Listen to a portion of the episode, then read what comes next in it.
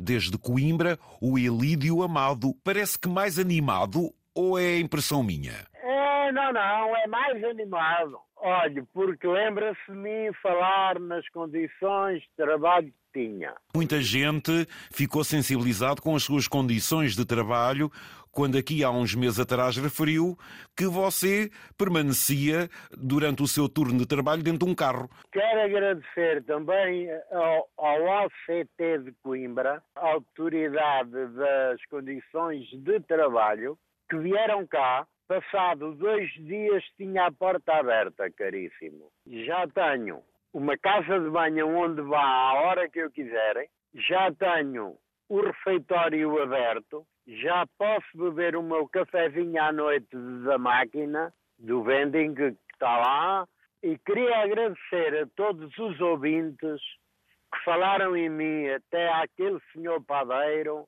que disse que se soubesse onde era, me vinha trazer pão. Agradeço-lhe do coração. Não preciso de pão, felizmente, mas gostava que ele aqui viesse ao Oma do Arieiro Alto de São João. Para, para lhe dar um abraço. A dar um abraço e agradecer. E agradecer a todas as pessoas que se incomodaram bastante que eu ouvia alterou-se.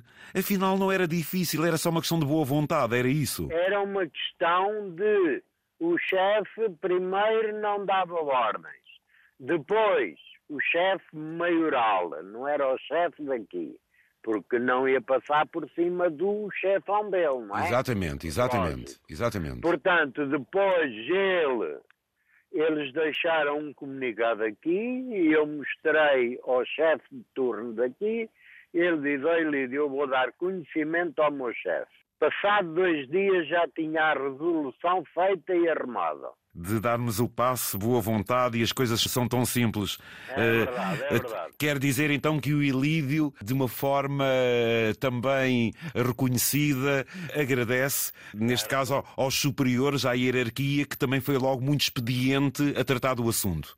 Sim, senhora. Assim fosse por todo o país, não era, Ilídio? Pois, que eu sei, eu sei, porque sei, não é? Porque a gente fala entre colegas e temos o um número quase de todos, que é impossível de todos. Eles dizem, Alídio, eu estou nas mesmas condições. Olha, aperta com quem deve desapertar. Isto é um pouco pelo país, há, há situações como a sua, não? Ou... Por todo lado. É uma firma do Norte, pronto, não vale a pena dizer qual é, que tem empregados de norte a sul. E há muitos, há muitos que estão em certos sítios, têm tudo fechado e não têm para onde ir a não ser o carro quem tem carro. Servindo de exemplo o seu caso, facilmente poderiam ser resolvidos esses casos dos seus colegas.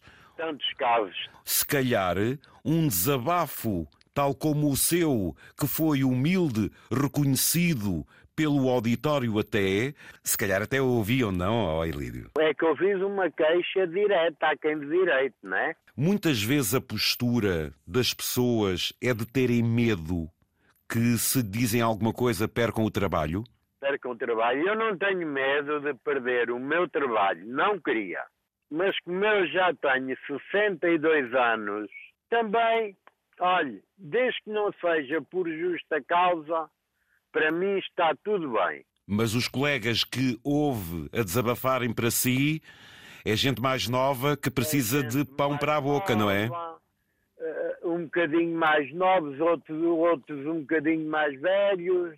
Mas gente que precisa trabalhar e que precisa do ordenado, não é, amigo? Pois, pois é que os novos não querem fazer isto. Os novos, novos querem uma secretária, um computador e um aquecedor à frente dos pés. E não acha que é um direito?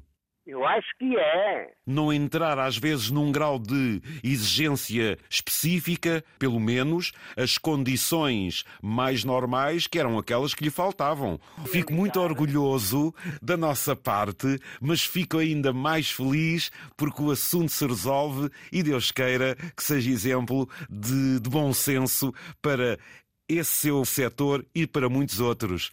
Olha, obrigado pela vossa atenção que me deram ao caso.